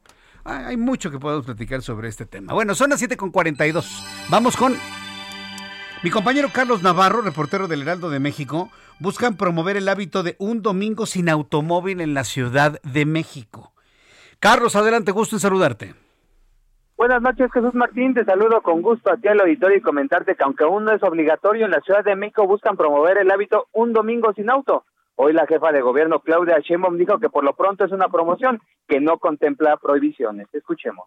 Es una promoción por lo pronto. Lo que estamos haciendo es ampliar el paseo ciclista hacia el Parque de Gran Canal. Y por otro lado, em, pues esta activación física que estamos haciendo. Y distintas actividades que vamos a desarrollar los domingos para pues promover que se acabe la vida sedentaria que es muy característica de las ciudades, no solamente de la Ciudad de México, y que podamos pues generar un esquema de una vida saludable en la ciudad. Pero no es algo que en ese momento, digamos, está prohibido utilizar el auto o no. Por su parte, el titular del Instituto del Deporte de la Ciudad de Mico, Javier Hidalgo, afirmó que con las actividades dominicales como el Muévete en Bici, se busca hacer un hábito el no usar el auto en este día de la semana. Escuchemos. Es eh, la idea el inicio de otras ampliaciones que se podrán anunciar en el futuro y en lo que esperamos se convierta con el tiempo en un hábito de ciudad de que el domingo es sin coche, de que es en domingo todos a caminar, a correr, andar en bici o patines y evitar el uso del automóvil. Así es que recordemos, en la Ciudad de México hay un parque vehicular aproximado de 4 millones de autos. Obviamente no todos circulan todos los días, pero ya aquí está la propuesta, es un generar un hábito, pero todavía no hay prohibiciones en este caso. Jesús Martín, la información que te tengo. Muchas gracias por la información. Hasta luego, buenas ah, noches. Hasta luego. Mira, es lo que le digo, es lo que le digo. Es otra agenda, es otra agenda. Ahorita que estamos escuchando la, el comentario del químico Guerra sobre la niña Thunberg, pues es otra agenda. ¿Me van a prohibir a mí usar mi auto? No, hombre, por favor, jamás, jamás, jamás. Es más, lo que deberían de promover este tipo de personas es renovar el parque vehicular. Renovarlo. Hay muchas opciones para que usted renueve su auto. O sea, eh, ¿qué es lo más lógico? Antes de decirle a la gente, ¿sabes qué? Eh, te voy a prohibir usar el coche los domingos, que me parece una atrocidad y me parece un atentado a las libertades, ¿sí? el solamente plantearlo, ¿sí? Porque nadie puede decirme a mí qué es lo que tengo que hacer con mi decisión de comprar lo que quiera, porque si permitimos eso al ratito nos van a, nos van a querer prohibir como en otros regímenes de esta, de esta línea de pensamiento, nos van a querer prohibir tener pantallas, teléfonos celulares. No, no, no, pues un, un, lunes sin celular, ¿no? Este, un martes sin pantalla, ¿no? Un martes, nada más un par de zapatos, ¿eh? ¿Para qué quieres dos, Fifi? No, un par de zapatos, unas pantuflitas, camisa, una y la lavas. ¿Para qué quieres más? Si permitimos este tipo de discurso, al ratito nos van a estar prohibiendo cosas que no son, no, no se pueden prohibir. Antes de decirle a alguien no uses tu auto en domingo, ¿sabe lo primero que tendrían que hacer? Por eso me dio gusto que la jefa de gobierno diga, sí, es una, una promoción, pero no hay ninguna obligatoriedad. Primero, convencer a la gente que tenga un auto y no se compre dos, tres o cuatro. Ah, porque esa es la tendencia de ciudades como la Ciudad de México. Dígame usted hoy quién tiene un solo coche, quienes tienen capacidad económica para tenerlo. Nadie. Todo el mundo tiene dos o tres autos. Los que pueden comprar auto. Sí o no. El auto del papá, el auto de la mamá y si la familia puede le compra un auto a los hijos mayores de edad. Y andan los cuatro, en cuatro coches, uno solo en el auto. Eso es lo primero que se tendría que hacer reducir el, la cantidad de autos por familia, porque digo, pues, finalmente para contaminar menos, o promover la compra de autos nuevos menos contaminantes, menos más eficientes, o promover la adquisición de autos eléctricos. Hay muchas alternativas. Pero sí, de ahí yo, no, yo no apoyo el que diga, no, ya no uses tu coche. No, yo apoyo la idea de que se utilicen los autos de manera responsable, de manera afinada, renovar el parque vehicular. Hay muchas alternativas que algún día le platicaré para que pueda renovar su auto. Porque si no, imagínense, al ratito nos van a querer prohibir hasta comer sopa maruchan, ¿verdad? Pues no. No, ya dicen acá atrás que no. ¿Cómo les... ¿Saben cuál está mejor? La UFO. Sin hacerle comercial, ¿eh? Está mejor. Está más buena. Bueno, 7 con 47, la 7 con 47, hora del centro de la República Mexicana. Comprar un auto no es cosa de, otra cosa, es, un esfuerzo muy importante y no es ningún bien patrimonial, ¿eh? es un gasto en todo el sentido de la palabra. Pero aún así cuesta mucho dinero obtener un buen auto. Por lo pronto, ya que estamos hablando de dinero, ¿cómo nos fue en economía y finanzas el día de hoy? Héctor Vieira nos informa. La Bolsa Mexicana de Valores cerró la sesión de este jueves con una ganancia marginal del 0.01%, equivalente a 2.61 puntos, con lo que el índice de precios y cotizaciones, su principal indicador, se ubicó en 51.707.01 unidades, con lo que rompió una racha de dos jornadas consecutivas a la baja. En Estados Unidos, Wall Street cerró con balance mixto, ya que el Dow Jones retrocedió 158.71 puntos para ubicarse en 35.921.23 unidades. Por el contrario, el Standard Poor's avanzó 2.56 puntos para situarse en 4.649.27 unidades. En tanto, el Nasdaq ganó 81.58 puntos para llegar a 15.704.28 unidades. En el mercado cambiario, el peso mexicano se depreció 0.35% frente al dólar estadounidense, al cotizarse en 20 pesos con 43 centavos a la compra y en 20 pesos con 65 centavos a la venta en ventanilla. El euro, por su parte, se cotizó en 23 pesos con 40 centavos a la compra y 23 pesos con 65 centavos a la venta. De manera unánime, la Junta de Gobierno del Banco de México aumentó este jueves en 25 puntos base su tasa de interés, con lo que el referencial se ubicó en 5%, lo que representa el cuarto incremento de manera consecutiva en lo que va del año, debido a la inflación que registra actualmente el país, que llegó en octubre al 6.24%. El Instituto Nacional de Estadística y Geografía informó que durante septiembre, la actividad industrial de México registró una caída mensual de 1.4%, la mayor en los últimos 17 meses, debido principalmente a la escasez de semiconductores para la fabricación de automóviles. La Procuraduría Federal del Consumidor dio a conocer que durante el primer día del Buen Fin recibió 40 reclamaciones por parte de los consumidores a nivel nacional, de las cuales 31 fueron conciliadas y el resto se encuentran en trámite, siendo Walmart y Liverpool los establecimientos con más reclamos con 5 cada uno. La directora de Asuntos Financieros y Empresariales de la OCDE, Matilde Mesnard, advirtió que a causa de la inflación que se vive a nivel general, los precios de la vivienda y las rentas inmuebles han comenzado a subir también, y urgió a los gobiernos a invertir en los jóvenes, uno de los sectores más afectados por la crisis económica. Informó para las noticias de la tarde Héctor Vieira. Muchas gracias a Héctor Vieira por la información. Cuando son las 7.50, las 7.50 hora del centro de la República Mexicana, pues resulta que Silvano Aureoles, exgobernador de Michoacán, ya respondió a las revelaciones que hizo el nuevo gobernador de Michoacán, Ramírez Bedoya, que mostró la casa, que tenía una, una oficina, una recámara como tipo búnker, un pasillo secreto para, dice, para huir. Para huir. Bueno, un pasillo secreto, fíjese que ese tipo de cosas luego suceden así en el... En, la, idea general de las personas. No, es que en Los Pinos había este pasadizos secretos, a quién sabe dónde, ¿no? Y ya saben, ¿no? La, las creencias populares, ¿no? Entonces, eh, ya contestó Silvano Aureoles. A ver, estoy buscando precisamente aquí la contestación. Aquí está. Silvano Aureoles, exgobernador del estado de Michoacán. Dice, hoy varios medios de comunicación retomaron la información sobre las condiciones en las que viví como gobernador de Michoacán y al respecto quiero ser muy claro. Dicen este hilo Silvano Aureoles. Dicen que había canchas de tenis, que había tres albercas. ¿Cuántas albercas? Una o tres. Una alberca, ¿no? Canchas de tenis. y ¿Tú no viste ninguna cuando te invitó a comer? Sí, presumido Ángel Arellano, ¿no? Dice Silvano Aureoles, hoy varios medios de comunicación retomaron la información sobre las condiciones en las que viví como gobernador de Michoacán y al respecto quiero ser muy claro. No es un búnker, es la casa de gobierno en la que han vivido otros gobernadores de Michoacán. No le hice ni un solo arreglo en los tres años que estuve viviendo ahí. Nada de lo que hay en esa casa se construyó en mi administración. Durante más de 58 años acompañó al ingeniero ah, Cuauhtémoc Cárdenas en su andar y lucha por la democracia y la justicia en México. Hoy hizo un alto en su camino Celeste Batel, bueno, son otro, tipo de cosas. Pero eh, lo que está revelando Silvano Aureoles es que él no construyó lo que estaba ahí, que ya estaba. Entonces, ¿qué? Tenemos que hacer un recuento de lo que... Eh, de los otros gobernadores.